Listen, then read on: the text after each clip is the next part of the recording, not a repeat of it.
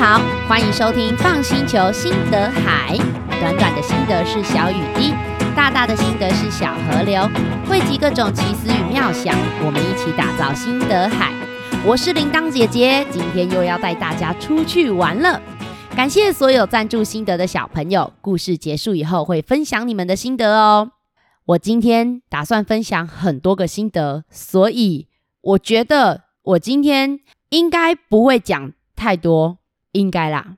嘿嘿，好，我今天要介绍这个地方呢，连露露姐姐和小鱼姐姐都没有去过哦。上一次的出去玩是到龟山岛潜水，很多小朋友还不能去啊。那我这次就想说，我要介绍一个大家都可以去的地方了。在七月初的时候呢，我去台东的热气球节，嗯，做了一件嗯有点酷的事情啊，呃，这个之后再跟你们说啊，因为现在还不能说。结束了以后呢，我就顺便去台东看一个地方，那个地方叫做富山护渔区，那里是一个海边。可是海边这么多诶，这个海边有什么特别的地方吗？而且你们有没有注意到，它的名字不是叫什么某某湾或是某某海，它叫做富山护渔区。护是保护的意思，渔是渔夫的渔。那富山呢，是这里的地名，所以这一块区域是专门在保护渔业的吗？还是保护小鱼的呢？我们一起来听听看吧。那当天呐、我跟一群朋友，我们不是自己就来这边随便走走、随便逛逛哦。我们有先申请这里的导览行程哦。我我真的跟你们说，这个导览行程真的好赞哦。我当天要不是要赶火车，我真的很想继续待在那边，然后跟贝壳老师继续聊天。贝壳老师啊，他住在这里，然后非常了解这个地方，他也好多好多故事可以听哦。但是我今天不会讲太多当天听到的故事，因为我觉得这些故事啊，都要留给超级有活力的贝壳老师自己来讲才会好玩，而且就是一定要到海边那边，一边踩着沙子，一边看着这些东西，然后再来听贝壳老师讲故事，才是最有趣的。那我今天要跟大家分享什么呢？我想要跟大家分享我那一天听到，嗯，一些我觉得很有趣的内容，还有再加上我自己的心得哦。我们那天呢，到了富山护渔区以后，呃，大家都换上了那个潜水用的防滑鞋。本来想说，哦，是不是要直接去海边了呢？结果没有，贝壳老师啊就说，哦，我们要先到旁边去看看哦。这时候贝壳老师请我们看他衣服上面。他的导览制服上面写着“陈记马吉”哈，可是等一下啊，我们这里不是护渔区吗？跟马吉又有什么关系呢？原来啊，贝壳老师是要先跟我们介绍一个很特别的捕鱼法，叫做标旗鱼。哎，小朋友，你们有吃过旗鱼吗？你们应该比较少吃到旗鱼。因为在台湾很多的旗鱼，它都是生鱼片，可是小朋友其实还不太能吃生鱼片。你们可以请爸爸妈妈找旗鱼的图片给你看哦，它就是那种前面的嘴巴非常尖，非常尖，就像有一根箭一样。它游得非常快，是海里面目前呢我们所知道游泳游得最快的一种鱼类。它游泳有多快呢？嗯，就像是爸爸妈妈在开高速公路的时候一样快。就是这么快耶，时速大概可以到一百公里哦。好，那那说到捕鱼，你们对于渔夫捕鱼的印象是怎么样子的画面呢？我以前哈、哦，对于渔夫捕鱼就是坐着船出去，然后把什么东西撒到海里啊？对，渔网嘛，我们的想象就是渔夫出去坐着船，把渔网撒进海里面，等到鱼跑到渔网里面以后，大家再一起把这个渔网拉起来，感觉好像没有很难，对不对？那就是比较累一点，因为鱼很重，要把它拉上来，但是感觉好像不会到很困难，吼，是比较辛苦，但不会觉得很困难。你们知道吗？那其实是因为现在啊的船还有渔网都已经做得哦非常大了，所以现在捕鱼这个工作已经越来越简单。可是，在很久以前，其实有非常多的捕鱼方法，我们会叫做渔法。那其中有一种现在已经快要失传的渔法，就叫做标旗鱼。这是一种专门拿来抓旗鱼的渔法哦。那天呐、啊，贝壳老师先带我们去看一艘船，那艘船其实没有很大，哎，跟我们一般想象的渔船不太一样哦。这个船其实没有很大哦，我想想看，它大概就跟我们在路边看到的小货车差不多大。以船来讲，其实算是小船诶。可是标旗鱼是什么时候出去标？你们知道吗？是在风平浪静，还是在风浪很大的时候呢？一般来说，如果要比较安全，应该是要在风平浪静的时候出去捕鱼，对不对？可是呢，你在这种时候是抓不到旗鱼的。旗鱼呢，游得这么快，他们就是很喜欢在那个风浪开始出来的时候，旗鱼呢，它就会游到海面上。这个时候，你才能看到旗鱼。好，那再来，旗鱼游得那么快，我们要撒网吗？不可能啊！等我们的网子丢下去，旗鱼已经不知道游到哪里了，怎么可能用渔网抓住旗鱼呢？对不对？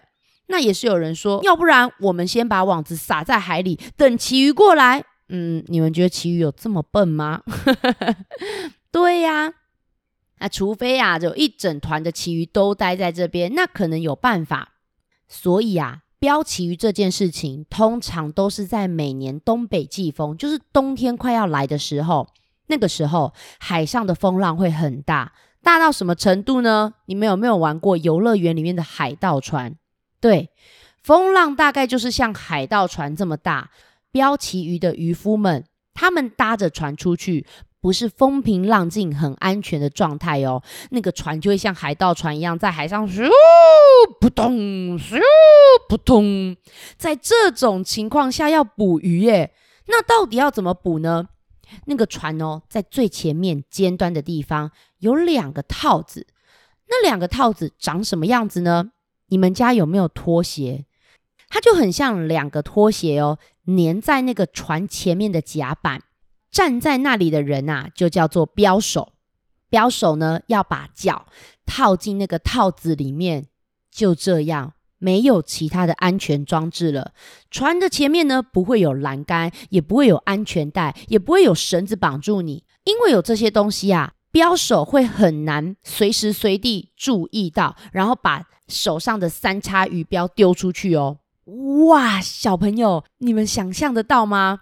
在风浪很大的时候，你要站在船的最前面，没有任何的安全装置，就只有你脚上的两个套子，手上还要拿着一个可能快要二十公斤重的三叉鱼标，还不止这样哦。你要在海浪很大的大海里面找到那个跑得跟高速公路上一样快的旗鱼，而且旗鱼会跳出来吗？不会，旗鱼顶多啊，只是在海面上稍微浮出来，你可能会稍微看到旗鱼在游，或是看到它一点背鳍，你就要赶快告诉船长，往左边，往右边追着旗鱼。当然，你不可能完全追到旗鱼，因为旗鱼会一直游，你的船会一直开。你要在旗鱼游得很快，船也开得很快的时候，把手上的鱼标非常快速、精准的瞄准旗鱼丢出去。那抓到它以后，就可以马上抓回来了吗？没有办法，旗鱼是很凶悍的哦。毕竟旗鱼也不会想被你抓走啊，所以旗鱼啊会用它全身的力量继续游，继续游，一直游，游不停。但是啊，标旗鱼的船并没有这么大，没有办法抵抗旗鱼。如果就这样跟旗鱼硬碰硬，可能整艘船哦会更东倒西歪，大家都会有危险。他们会把鱼标上面的绳子一直放，一直放，一直放，让旗鱼呢一直游，一直游，一直游。当这只旗鱼受了伤又一直游泳的时候，它的力气迟早会怎么样？没错。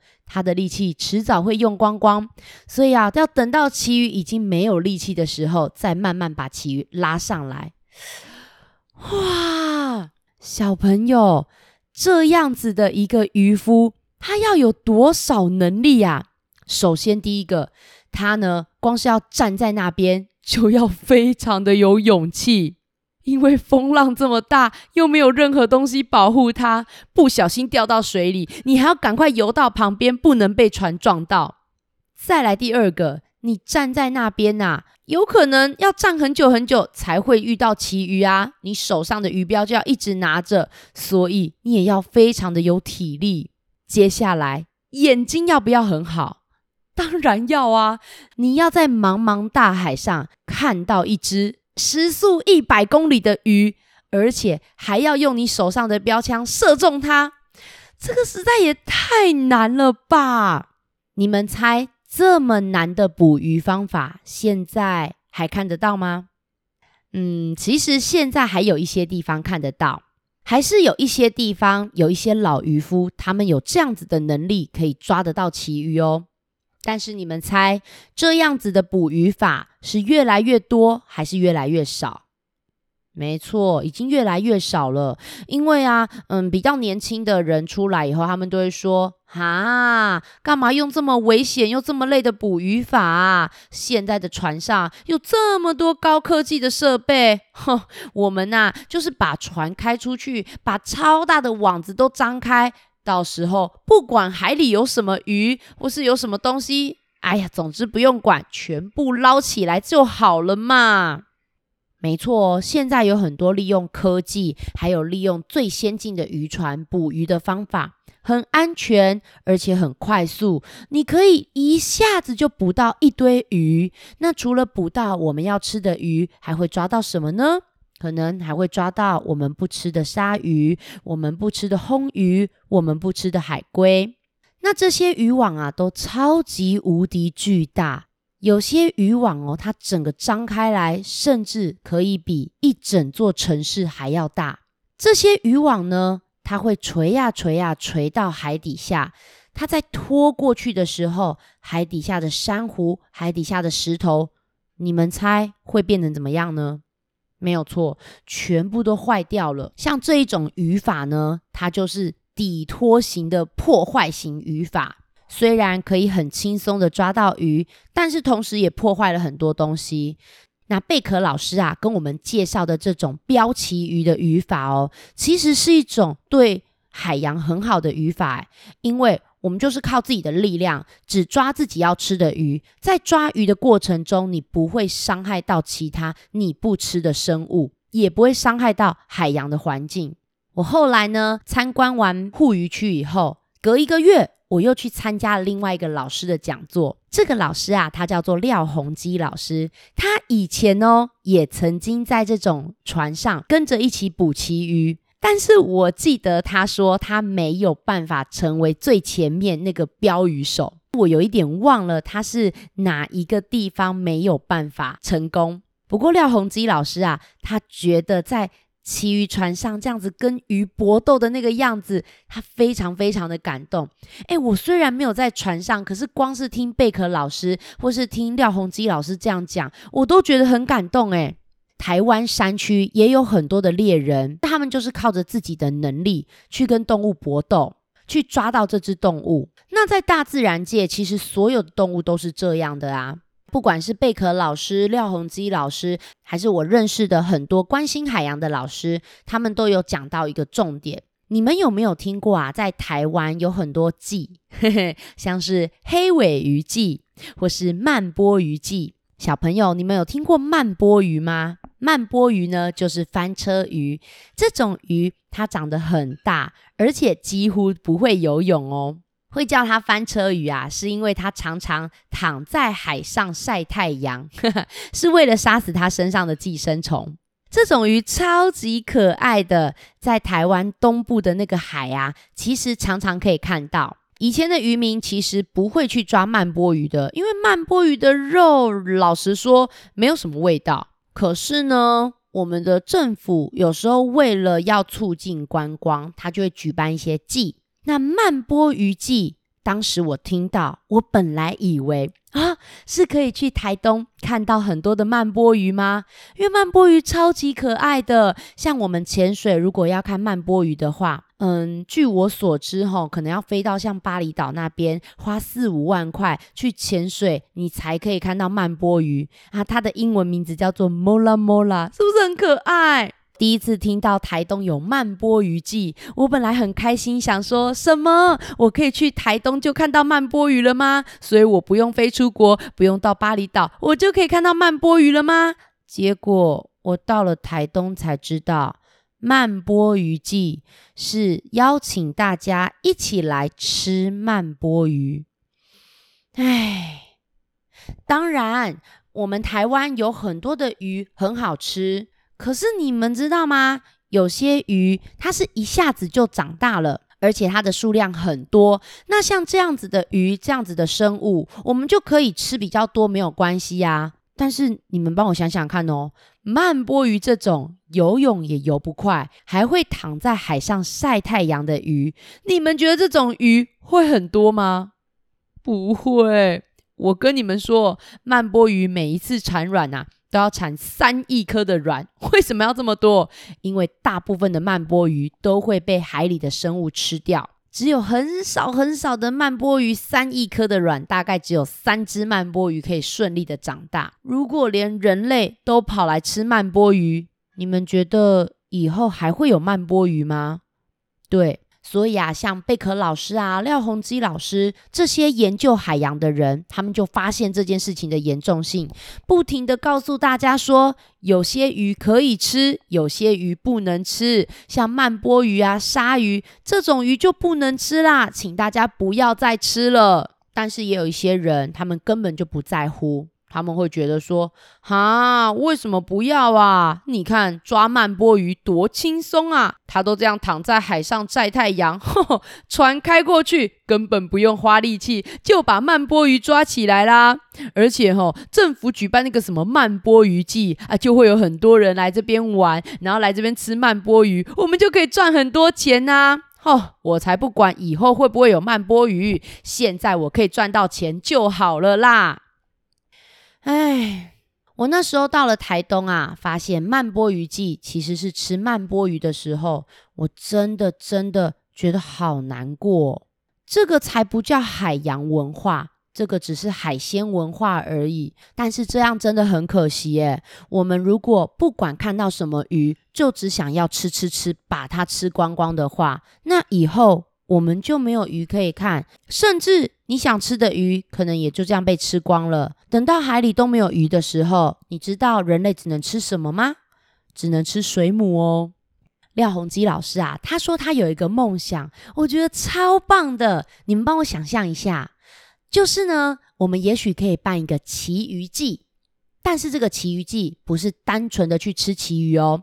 我们也许啊，可以有一群人在海边看着直播。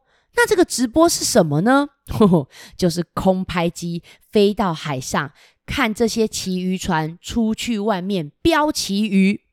我们可以看到这些勇敢的渔夫，这些训练很久的渔夫，他们是怎么找到旗鱼的？找到了旗鱼，又是怎么样抓到旗鱼，跟旗鱼奋斗？哇，这个旗鱼好不容易带回来以后。还可以请渔夫告诉我们，他刚刚在海上跟旗鱼搏斗的时候发生了哪些事情？因为有可能是我们没有注意到，我们没有看到的啊，对不对？他如果去讲他的感想，哇，那一定很精彩、很酷。而且如果有很多艘旗鱼船，说不定我们还可以举办标旗鱼竞赛。那回来以后，这些鱼。也可以让现场的观光客直接来喊价，你愿意出多少钱买这一条费尽千辛万苦标回来的旗鱼？再由厨师好好的去料理这只旗鱼，这样这样才是一个很完整的活动嘛，对不对？如果是我，我真的很想要参加像这样子的活动，而不是单纯的就是嗯去吃旗鱼或是吃慢波鱼。嘿，你们有没有注意到没有旗鱼季耶？因为旗鱼实在太难抓了。那像屏东也有黑尾鱼季，我也是觉得蛮可惜的。因为你们知道吗？黑尾鱼呀，已经一年比一年越来越少，越来越小。我们这样假设好了，以前呐，黑尾鱼很多的时候，渔船出去一天可以抓到一百只的黑尾鱼。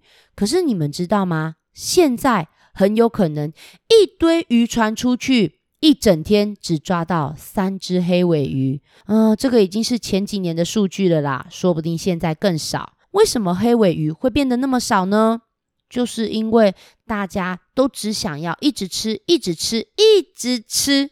当然不是说吃鱼不好，可是如果我们只想着吃同一种鱼，然后就一直把它吃光光的话，这样子黑尾鱼有可能从此就消失在我们的地球上。诶，我不想这样，你们会想吗？所以富山护渔区为什么他会想要叫做护渔区呢？这个地方啊，其实陈记马吉的老板他出了很多钱。为什么他会想要出钱来规划一个富山护渔区？因为他以前也是标旗鱼的哦。听说啊，他后来虽然被找去做马吉，哦，可是还是很喜欢标旗鱼。有的时候还是会坐着船出去标旗鱼，耶，太厉害了，又会做马吉，又会标旗鱼。那我刚刚说的廖宏基老师呢？虽然他有上渔船，他很想标旗鱼，可是他没有办法当最前面的标手。他后来做什么事情呢？他开始写文章，后来呢，变成一个作家，还出了很多跟渔船上有关的书。诶，是不是很有趣？渔夫后来变成作家，诶，在我们平常会觉得很难想象，对不对？可是这是有可能的哦。而且廖鸿基老师啊，他最近在研究鲸鱼跟海豚啊。总之，这又是别的故事了，有机会再跟你们讲吧。我们再跳回来富山护渔区好了。好，我现在确定真的要分上下两集了。那剩下的我们就留到下集哦。我下一集呢，会来分享贝壳老师跟我们讲喂鱼的故事，还有挖螃蟹的故事。那关于喂鱼，我自己也有一个故事可以跟大家分享哦。你们觉得喂鱼是一件很棒的事情吗？那跟挖螃蟹比起来，哪一件事情对动物的伤害比较多呢？嘿 嘿，你们可以先想想看，因为第二集我可能还要剪一下子才剪得出来哦。那心得也是一样，太多了，所以我必须要分两集喽。能听到这一集的故事，要感谢所有赞助心得的小朋友，大家的心得都很有趣，有不同的想法、观点和问题。接下来就要跟大家分享喽。我现在来看一下上次心得讲到谁的呢？好，接下来呢，我要分享的是琪琪给我的心得。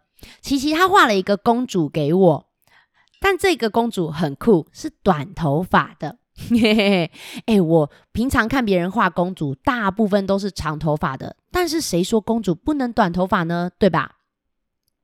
然后琪琪在公主旁边呢，还画了一个那个头发是冲天炮的，我很好奇，她是守卫吗？那琪琪呢，还用她新的那个画图工具，在旁边画了很多几何造型的花，我真的觉得很酷哦，谢谢琪琪跟我分享。再来呢是晨曦，他拍影片告诉我他最近去垦丁浮潜，他还说他看到小丑鱼耶。诶，其实垦丁现在真的有地方是浮潜就看得到小丑鱼哦，因为我朋友上次也是这样跟我讲，我吓了一跳诶。那晨曦他还跟我分享他去玩趴板，嘿，我发现这个暑假有好多小朋友都对自己有所突破，然后有所进步，不管是学会游泳或是学会浮潜，超棒的啊！你们长大可以跟我一起去潜水了。再来呢是益达，他跟我分享了他跟妈妈一起制作的父亲节卡片，哇，你们知道吗？他们用纸啊去剪。一个 I，然后一个爱心，还有 dead，就是这个英文字全部都是益达剪的，它的边边剪的超级细心的。如果我是他爸爸，看了一定会超级感动。嘿嘿，哎，那前阵子父亲节，你们有帮爸爸准备什么惊喜吗？各位，下一个呢是福福，他跟我分享了他画的一棵树。福福还有强调，这是一棵色彩缤纷的树，是一棵看了会心情愉快的树，而且它树洞里还住着一只小松鼠，名字叫做爱德蒙。这个树啊，它画得很特别。其实你乍看之下会觉得它就是绿色的树，可是如果你仔细一看，就会发现绿色的树叶里面，它有用红色、黄色、绿色，我觉得还有橘色。而且绿色它有分深绿色、浅绿色，用各种不同的颜色把它堆叠在一起，真的是色彩缤纷哦。树干也是一样的做法。我最佩服的是福福，你太有耐心了吧！居然可以用色铅笔把天空、地板还有树干、树叶的颜色全部涂满。哇！如果是我用色铅笔，我真的没有耐心涂满呢。如果我要涂满，我可能会选择用水彩跟蜡笔。厉害厉害！好，再来下一个呢，是小妞。小妞这次也是画画，而且还画了四格哦。我原本以为是四格漫画，结果没想到啊，妞妞是用一张纸分成四格，然后把那个庄子跟惠施聊天啊，还有井底之蛙啊、望洋兴叹呐，还有那个无用之用鸭子的，全部都画完了耶。妞妞呢也有拍影片来跟我讲她的想法。妞妞说她想要当有用的树，就是可以被人类砍下来，然后做成很多东西。她觉得这样比较好。嗯，其实我觉得也不错诶，就是如果你被人类做成东西，那你就可以一直留在人类的家里，这也是另外一种选择哦。可是像我呢，会比较喜欢跟动物在一起，所以我就会想要当没用的树，然后在森林里面跟很多的小动物在一起聊天啊，一起玩。我比较不想住在人类家啦。很好，很好，就是像这样子有自己的想法，我也会觉得哦，好想跟你们再多聊天哦。再来呢，小比他是第一次赞助我心得，结果就超级精彩的哦，这个不能给你们看，真的很可惜耶。你知道这张图画的有多精彩吗？他呢画了一个就是龟山岛的潜水艇哦，然后旁边还有很多只的飞鱼，还有一只嗯乌龟造型的岛，背上背着一个火山，就 在旁边笑眯眯的。他还把那个海底下的怪方蟹一只一只的画出来，然后怪方蟹旁边的泡泡也是一颗一颗的画出来。天空上每一朵云都有不同的表情，还会讲话，超级可爱。然后你知道他那一个潜他自己设计的那个潜水船有抓到一只怪方蟹，怪方蟹还在那边讲我好生气。哦，这张图真的是很酷，我真的好喜欢哦。你们怎么都这么厉害啦？下一个呢是维恩，维恩呢拍影片来告诉我，他最喜欢的是潜水的那一段。我非常的意外，因为维恩说他其实以前蛮怕水的，可是最近已经越来越勇敢，越来越不怕了哦。然后，嗯，妈妈还有传一张啊，维恩去海边玩，然后第一次把脸放进海水里面，哇，这真的是很大突破诶，嘿嘿，希望你可以越来越勇敢哦。下一个心得是夏绿蒂，夏绿蒂啊，他也是讲了一个故事给我听。他讲的故事呢，大家可能都听过，是三只小猪。不过他有个地方非常特别，他把朱大哥、朱二哥、朱小弟盖房子的时间很清楚的讲出来哦。你知道那个朱大哥的房子才盖了一个礼拜就盖好，哇，只盖一个礼拜的房子，要是我，我也不敢住啊，很棒，很棒。我觉得以后就换你们来讲故事给我听了啦。下一个心得是若仪的心得。若仪告诉我啊，她最近跟朋友一起学游泳，而且她学会憋气，还有躺在水上漂，开始会在水里面玩一些游戏，还跟我分享她的朋友们。不过妈妈有偷偷告诉我。若仪其实很怕水，所以我觉得像这样真的超级勇敢的，就像我昨天放上去的那个小兔子过桥一样啊。我觉得真正的勇敢呢，是你原本很怕一件事情，可是你很努力去尝试，想办法去克服，这样就是真正的勇敢哦。希望啊，下次可以看到若仪分享她更厉害的游泳影片。再来呢，是亮瑜还有佑静。他们两个都是画画哦，是一对姐妹。他们都画了井底之蛙，两个人的井底之蛙完全不同的风格。像佑静啊，哦，他画的那个井底之蛙的家好舒适哦，根本就是一个井底小别墅，里面还有书柜啊，还有床，然后青蛙就很开心的这样呱呱。那美眉亮鱼的水井啊，感觉是盖得很扎实哦。那个砖头啊，它很用心的用那个线一根一根一根的把它画清楚，所以砖头感觉超级坚固的，还在图画上面偷偷的写“我爱你”，真的是太可爱了啦！好，这些心得呢，都是我在星期三的时候把它全部看过，全部一一回复影片给小朋友们了。那我录到现在已经一个小时又零八分了，所以我觉得这个势必要分两集了啦哈。还没有听到心得的，请等下一集吧。好，那现在心得回复完了以后，我上次有说呵呵 我要回复评论区的。好，我来看一下评论区有没有什么特别的问题需要我回答的哈。好，呃，宣府说太好听啦，有一堆惊叹号，谢谢。还有雨晴，他说很喜欢我们的故事，可以赶快更新吗？啊，他有问说我的小狗死掉的时候会不会很难过呢？嗯。我其实很难过，可是我也知道我已经对我们家小狗很好很好了，那它也过得很开心，所以我希望呢，它到天上当那个小狗天使以后，可以在天上好好的等我，等我以后老了也到天上当天使的时候，就可以到天上继续跟它一起玩喽。哈，西西说它是用妈咪做的，太可爱了吧？哦，信佑给我们超级多一百分。然后丽雅说：“爸爸的手机掉进余温里，呵呵，是去打气座的时候掉进余温吗？手机要拿好啊，各位！”哦，极限 Rock 他说：“怪方蟹好多，好可爱哦，真的很多。呵，你有去看影片哦？”啊，这里有一个 Mini 苏拉，他说：“七月底快八月的时候去丢垃圾，看到了一颗流星，这也太幸运了吧！去丢垃圾的时候看到流星。” 在等更新的 Vivian，有有有有更新了，有更新了哈。哦，这边还有一位小朋友说他是用钢琴做的，哈哈哈。星星宝也说他很喜欢我们，送了我们多爱心诶。哇，实在是谢谢大家的支持和鼓励哈！其实可以收到这么多心得，呃，我我虽然有一点伤脑筋，说没有办法全部回复怎么办？然后节目也越做越长了怎么办？露露姐姐上次也说，哎，你的心得回复跟节目一样长了耶。对，我真的也在想说，哎，这样听完故事以后的小朋友还会想听其他人的心得吗？啊，我觉得我自己哈也是蛮好笑的。